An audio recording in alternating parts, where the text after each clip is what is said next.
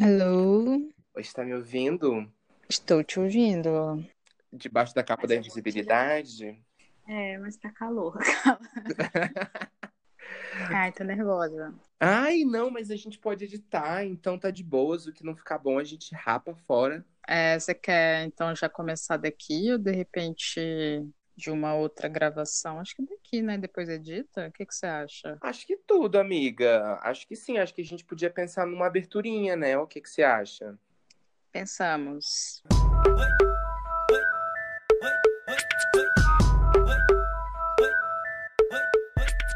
Essa é a parte mais difícil, né? Porque geralmente eu acho tudo muito brega, mas é uma coisa necessária. Olá, olá, sejam bem-vindas à Biboca Diagonal. Diagonal. Não, eu, eu vi em um site falando que a gente tem que achar nossa persona. Aí eu fiquei assim, ai, valei-me Deus. Apresentação, desenvolvimento. Eu fiquei assim, gente, fazer uma peça Nossa, de teatro. não. Você precisa de um roteiro? Aí tava assim. Não, não precisa. E eu acho que é isso, sabe? O roteiro é muito dependendo também do tipo de. Tem vários tipos de podcast, né? Tem um que é mais painel, tem outro que é voltado para entrevista, tem esse que é mais parecido com rádio. Sim. Por isso que tem que ter o roteiro, até porque tem essa coisa do tempo. Mas eu gosto dessa coisa livre de ser conversa, sabe?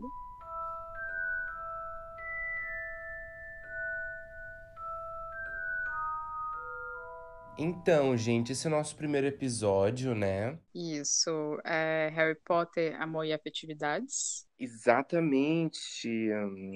E por que você não fala um pouquinho, amiga, de como foi sua história com o Harry? Como é que foi que você conheceu? O que que te Olha, fez? história com Harry. Hum, então, adolescência, ensino médio, e aí tinha uma amiga minha que ela adorava ler muito, muito, muito. E aí começou, né, essa coisa do Harry Potter estar presente nas, nas aulas, inclusive. E aí a gente ia pra casa dessa amiga, e ele lia, e trocava livro, e foi meio assim, foi uma coisa muito de adolescência. E bem fanático, assim, bem em grupo, sabe? Então tem essa coisa do grupo também que eu achava legal. E aí são amigos que até hoje amam Harry Potter. Sempre que eu converso ou vejo sobre, eu lembro deles. É por aí, assim. Aí, amigo? é muito, é muito íntimo, né? Falar sobre, sobre Harry Potter. Surgiu de um lugar de muito, muito amor. É, meu pai começou lendo para mim, né? Meu pai leu os três primeiros livros quando eu ainda nem sabia ler. O quarto livro foi o primeiro livro que eu li inteiro na minha vida. Marcou super uma época para mim, assim, uma e foi super importante para eu conseguir é, formar um imaginário mesmo sobre a vida, sobre as relações, sobre lealdade, sobre amizade, né? Apesar de ser uma história né, muito fantástica e ter todos esses elementos visuais e imagéticos, o mais fascinante para mim na história é, são esses laços. O maior mistério da história toda está relacionado intimamente a isso, né? A proteção que a Lilian lançou sobre o Harry, né, no momento que ela protegia ele do Voldemort. Porque é isso, né? É um ponto muito enigmático até hoje, assim, que querendo ou não, não, teve um desdobramento escrito, né? Tem, tem várias teorias. Essa proteção que o Harry teve quando a Lilia protegeu ele, né? Esse Uhum, amor que impregnou uhum, a própria pele protegeu ele por tantas vezes sim, depois também. Eu acho que eu lembro de alguns trechos falando que é coisa de magia antiga, que as pessoas subestimam, né?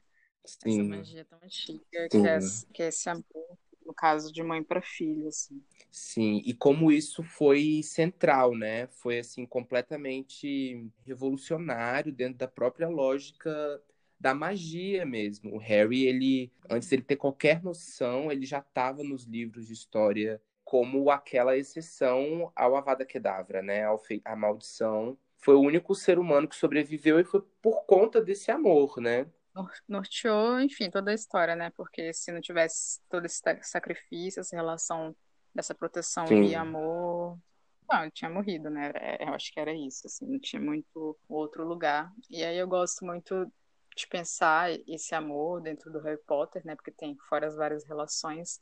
É um tema que, pelo menos, o Dumbledore cita sempre, né?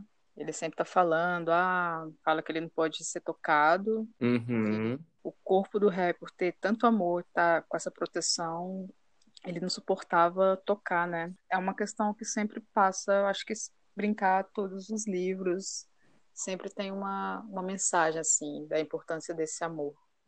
Pensa quando o pau estava comendo, né? Quando Hogwarts estava sendo ameaçada e tudo. Agora eu tô lendo o quinto livro, então eu tô bem nesse momento dessa crise mesmo institucional, que nesse momento a importância da união entre as pessoas e do fortalecimento dos laços é absolutamente essencial para conseguir derrotar essas forças malignas, né? O Voldemort e o exército dele. E aí eu fico pensando muito esses laços e a importância deles para o desenvolvimento da própria história também. Porque o Harry, ele não consegue realizar nada sozinho, né? Desde o primeiro livro, uhum. ele Verdade. sempre precisou muito desses laços, que foram laços de é, muito carinho, muita preocupação genuína, principalmente com o Rony, com a Hermione, mas todas as pessoas cumprem um papel importante nessa história, né? O Dumbledore, a McGonagall, o, os, os professores, o Lupin, a, a mãe do Rony, a Molly, enfim, todas essas pessoas contribuem, cada uma da sua maneira, para conseguir realizar essa empreitada, né, que é derrotar o Voldemort. É um livro que acompanhou muitas gerações, né? Assim, a gente cresceu lendo, vendo os filmes, pelo menos eu fui assim. Então, meu imaginário da minha vida sempre teve muito permeado disso. E é um livro voltado para adolescentes, né? É um livro de infanto juvenil no primeiro momento, não, não que se restrinja, né? Então, por mais que ela seja sobre a magia, até vi a JK falando num, numa formatura de Harvard, ela falando assim que não é necessário magia para mudar o mundo, né? Eu acho que a magia mesmo pode ser entendida de muitas formas. E a magia mais forte do livro é o amor. Então, esse é um lugar que nós todos podemos acessar, que nós todos acessamos de alguma maneira nas nossas vidas, né? E você foi falando, né? É, e aí quando você foi citando nomes de vários personagens e toda essa construção de relação com Harry, eu fiquei arrepiada. Ai, começou, caralho! eu amo. Amo e muito. Lembrei de, de coisas, né? Como eu tô revendo, relendo os livros e revendo os filmes, tem muita uma sutileza no olhar da parceria mesmo. Então, às vezes o Dumbledore troca um olhar com Rony ou com Harry. Esse olhar bem simples transpassa muita coisa, assim, de, de disso, né? Estamos todos juntos. Essa cumplicidade, né? Total. E aí, enfim, eu fui lembrando disso. E ao mesmo tempo, né, você falou dessa de estar todo mundo junto ali lutando contra o mal maior, né? Com uma coisa maior, assim. Uhum. Eu só lembrei de coronavírus. Só, só isso que me veio, assim. É isso da gente estar tá tendo que ter um outro olhar com o outro do, diante da sociedade, assim, de, de cuidado, né? Sim. A grande sacada. Então, na hora que você foi falando só, não tem como, né, não, não tocar nesse assunto, eu acho, de repente. E querendo ou não, é isso que, de certa maneira, motivou a gente a, a propor esse podcast também, né? É, eu, eu, eu sinto, pelo menos, uma necessidade grande desde a minha perspectiva de retomar alguns fundamentos assim da minha própria formação e mesmo assim com todos os privilégios que eu tenho todas as estruturas que eu tenho eu sinto essa escassez e essa importância mesmo de lembrar mesmo a minha vida, lembrar o que eu fui, lembrar como eu me construí ao longo desses 26 anos que eu tô vivo. E Harry Potter tem esse lugar, né, assim, de ser uma coisa que está muito entranhada no nosso, na nossa intimidade, na nossa memória. E retomar isso me faz é, lembrar de muito do que eu acredito, assim, né, espiritualmente, enfim, em termos de vida, né, de valores, assim, de do que é mais importante no fim das contas, que são esses laços, essas amizades. Essas pessoas que estão aqui pela gente nesse momento de crise, assim vontade também de estar junto, né, amiga? De, de conversar Sim. sobre algo que nos, nos afeta, né? Nos afeta profundamente e que a gente pode falar sobre isso durante horas e horas, né? Que é uma coisa que é a gente. Delícia, né? Ah, eu acho. Eu acho. É uma coisa também que eu pensei, né, pra gente conversar, é sobre esses diversos tipos de amor também, né, na história. Ah, eu, quando falo amor e Harry Potter, pra mim vem. Eu vejo. Não, não que sejam três lugares distintos, mas eu vejo esse amor da mãe, né, por ele, dessa proteção Sim. que vem. Eu vejo muito um amor da família Weasley. A mãe, a, na Molly, um grande lugar de amor, sabe? Total. amor os três, né? Aquele super fraterno, assim, de desde sempre tá junto, não, você não vai sozinho, vamos todos juntos, ou, ou você não vai.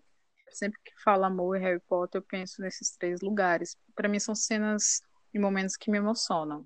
Um dos três, a relação com a família Weasley. Eu acho que deveria ter um, um filme, um, um livro só sobre a família Weasley. Favorita da história Nossa, inteira. Melhores. Demais. E, enfim, essa relação dessa magia criada, essa magia antiga, né? Que, o qual o Harry é pro- protegido pela mãe. Não sei por que que eu separo assim, mas é assim que. Total, assim, eu até fiz uns tópicos, assim, falei, botei amor entre irmãos, né, entre amigos, e total é essa relação do, do Harry com Rony e Hermione. E também esse amor que é um amor que acaba sendo meio atravessado na história, mas são as relações afetivas também, né, a relação do Rony com a Hermione. Assim, eu acho que eles têm um crush desde a primeira vez que eles se viram. É, o Total. Ron- to- Tanto ódio dele. Né? Sim, raiva. nossa, sim. E é ridículo, porque o Rony morre de ciúmes dela com o Victor Krum no, no quarto Uhum. livro. E ela morre de ciúmes dele com a. Qual é o nome daquela menina? A namoradinha dele do. É... Ah, eu nem, nem lembro, bicha. É Mas é- Romilda. Não, a Romilda Vena era que queria ficar com o Harry. E aí ela até mandou a, a poção pro Harry, só que o Rony que comeu os bombons, Eu acho que lembra? lá. Lila Brown. Mas enfim, eu não. Tem que rever essa, esse trecho. E, e isso é uma coisa que também está presente, né? Porque esse despertar da sexualidade deles, bem nessa, nessa fase, né? Dos 11 aos 17, né? Que é quando eles estão vivendo isso, né? Esse momento. E, assim, tem esse, obviamente, esse déficit do livro de não abordar diversidade sexual e essas outras formas de relacionamento. Então, é muito heteronormativo o livro, que também foi escrito Total. há 20 anos atrás, né, amiga? Que o mundo inteiro tinha uma outra relação com isso. Com certeza hoje isso apareceria de uma outra- outra maneira, né? Com certeza. E eu esqueci de um super amor, que é do Snape pela Lilian, né? Eu acho que desses amores que eu falei, né? Dessa coisa da mãe pelo filho, e essa, esse amor familiar, e esse amor fraterno, né? E entre amigos, e o dele, um amor, não sei se seria sublime a palavra, mas é porque ele não amou outra pessoa, né? Foi desde sempre, desde a Hum. primeira vez que ele viu a Lilian, tomado por esse sentimento. E é muito, eu acho muito doido, assim. Tudo que eu acho que ele faz enquanto pessoa ali, né?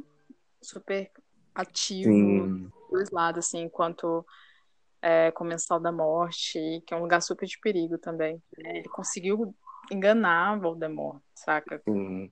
Também porque ele era um grande oclumente, né? Assim, ele Total, conseguia fechar a mente dele para as interferências do Voldemort. E era um bruxo super poderoso, né? Assim, um dos bruxos mais poderosos da história. Ele cons- consegue, né? Tá, tá fazendo lutar contra o Voldemort da maneira Sim. que ele lutou. Em memória a Lilian, porque não sei nem se eu, eu- me veio agora a palavra tipo, será que foi vingança, né? Porque foi o Voldemort que matou, mas eu não vejo essa palavra não. É realmente só uma doação de si. Totalmente Bom. desinteressado, né? Também, Uhum. assim, ele sabendo que eles não poderiam ficar juntos e, e ele nutriu esse amor durante toda a história, né? Assim, tem até aquela frase que virou um, um bordão dos Potterheads, que é depois de todo esse tempo, sempre, né? Aquela coisa cafonérrima, mas assim, que eu super me consigo me relacionar pensando que hoje eu tenho 26 anos, eu comecei a entrar nessa história quando eu tinha menos de seis, sei lá. E Uhum. até hoje é uma coisa que, enfim, que eu poderia assistir, reassistir, ver. Então, é um amor nosso também pela história, né? Assim, pelo que isso nos. Um lugar de, é realmente, né, tem e apresenta esse lugar de, de conforto também. Então, por exemplo, agora nesse caos de pandemia, que tá todo mundo assim, sem saber o que fazer, o que que vai acontecer, e aí vem, tipo, pra gente, pelo menos, né, esse Harry Potter como lugar Sim. de, de conforto, de acalento. coisa que eu amo, que eu gosto, que me faz sentir, que me faz e sentir coisas boas, né? Porque tem essa coisa, pelo menos eu, acho que você também se emocionar com alguns momentos, algumas cenas. Sim. Estando inclusive nessas relações humanas dentro do, do livro mesmo, da história. Sim, e como isso vai ganhando outros contornos e vai uhum. ganhando uma outra profundidade com o tempo, né? Uma vez eu até vi uma galera comentando que quando você lê o livro muito, muito criança, é, sei lá, você tem uma visão muito é, metafórica das coisas e, uhum. e às vezes a gente se prende um pouco nesse imaginário, nessas, nessas imagens, é, mas com o tempo a gente vai percebendo que elas podem ter muitos, muitas outras camadas, né? Por exemplo, as escadas de Hogwarts, né? No primeiro livro, quando eles estão andando pelas escadas, uma das pessoas, eu acho que é Hermione que fala, ah, as escadas mudam, os caminhos mudam, né? Tem que tomar Sim. cuidado. E eu acho isso super metafórico, porque a vida é Nossa. é assim, né? É uma frase forte, né? Muito forte. E é, e é isso, né? A gente, no fim das contas, não tem controle sobre nada. É, é muito difícil a gente conseguir fazer planos, assim. A gente faz eles o tempo inteiro, mas, no fim das contas, as coisas não estão sob o nosso controle, né? E aí eu acho que são essas pequenas coisas que vão surgindo e que a gente vai percebendo de outra maneira com o tempo que levam a esse, esse aprofundamento. Porque uma coisa que a gente esquece também é que literatura é arte, né? E uhum. Harry Potter é uma obra de literatura, portanto, é uma obra artística.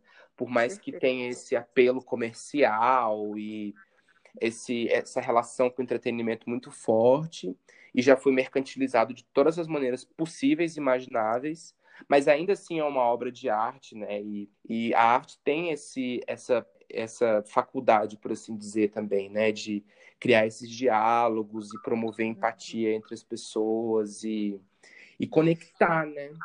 Fora que ela, enfim, né, mudou toda uma geração, assim. Imagina a nossa geração sem Harry Potter, sabe? Tipo, sem essa nossa, história. sim. Era outra coisa, não, não consigo pensar no, numa série de livros tão grandiosa, sabe? Ela realmente fez um feito, assim também não sei de outro, outros livros de outras épocas que têm impactado tanto, né? Obviamente, é, há 20 anos atrás já tá todo mundo mais conectado, né? De, de algumas maneiras, então o alcance Sim. realmente é maior.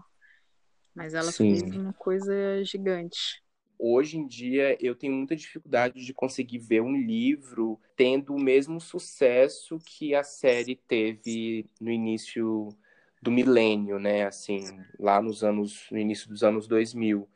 Nossa, era, eu lembro do, do quando o sétimo livro foi lançado, né? As pessoas iam enlouquecidamente para as livrarias, faziam fila, iam a caráter e hoje eu não consigo pensar nisso acontecendo com um livro, assim, consigo pensar nisso com uma série, com um filme, talvez, uhum. é, mas com um livro é e, e realmente ela conseguiu, né? Assim, ela fez um, uma obra que atingiu o mundo inteiro. Ela ficou bilionária, né? Muito bilionária. Eu acho incrível, assim, quem consegue criar esse diálogo com tantas pessoas diferentes, sabe? Sim. E esse falando, né, do livro como obra de arte, e aí tem toda uma pesquisa gigante que ela fez, né, de é, você vai ver os feitiços, o nome das famílias, sempre algum, algum personagem de alguma mitologia, de alguma história que já tá por aí, né? Conseguiu juntar ali tudo muito bem, assim, tudo muito amarrado. É, acho que elevou nossa imaginação para outro patamar. E ver como é que a gente constrói isso, né, ao longo dos anos e como esses lugares podem voltar como se fosse uma, uma espiral, né? Assim, a uhum. gente entra em contato com aquilo em determinado momento das nossas vidas, depois a gente volta a entrar em contato e aquilo ganha uma outra dimensão, né? Assim. Inclusive, é, acho que um lugar de, de, aproximação até nosso mesmo, né? Dando atividades e amor, assim. Assim como na história tem toda uma, uma relação de, de companheirismo, a gente querendo ou não, a gente tá se divertindo, né, com essas trocas. Que, o que seria da minha quarentena sem isso, amigo? Não sei. Ah, Ai, amiga, sim! Nossa, muito grata a você. Tá sendo um prazer gigante a gente ter esses momentos, sabe? Muito grato mesmo, de verdade. Sim, topando estar junto e, e trazendo né, esse universo, eu acho tudo. Agradeço muito. E gratidão a todo mundo que vai nos ouvir também, né? Espero que a galera curta. A, a ideia é ser uma, uma troca leve, mas também né, tá brincando entre essa coisa da, da história, do livro e aprendizados, né, que a gente teve ao longo dos anos e trazendo isso pro agora também. E aí eu acho que fazendo sempre esse paralelo e conversando de ser uma coisa leve, de ser uma coisa descompromissada de alguma maneira, né? É. Compromissada, porém descompromissada também. Isso. Né? Principalmente diante de tudo agora, tem que ser leve. Sim, e uma parceria, né? A parceria é um lugar muito massa. Eu tenho pensado muito nela como um lugar de investigação, porque os resultados sempre são muito surpreendentes, né? Nunca são exatamente aquilo que você faria só, ainda bem. Então, assim, eu acho que no fim das contas a troca vale muito a pena, sabe? O diálogo, a... E, e em arte contemporânea também, né? Pensando essas expectativas institucionais e como a gente se relaciona com elas, trazendo o nosso desejo para a roda, né? E eu acho que também é muito sobre isso quando a gente decide falar sobre um tema que já foi tão exaurido, né? E já tem tantas imagens associadas a ele, tantos, uhum. é, né? Já tem todo um mercado e já tem, enfim, mil discussões e a gente volta a isso desse lugar, né? De, de afeto mesmo e de querer, né? Estamos aqui porque queremos e a única justificativa que a gente precisa é essa. Foi ótimo nossa conversa. Acho que a gente pode encerrar, né? Sim, amiga. Muito bem. A gente aponta o próximo tema, o próximo podcast. Você já sabe o nosso tema? Eu ainda não sei. Eu também não sei, mas eu tenho uma pergunta que eu acho que pode virar tema. É... Qual seria a forma do seu bicho-papão?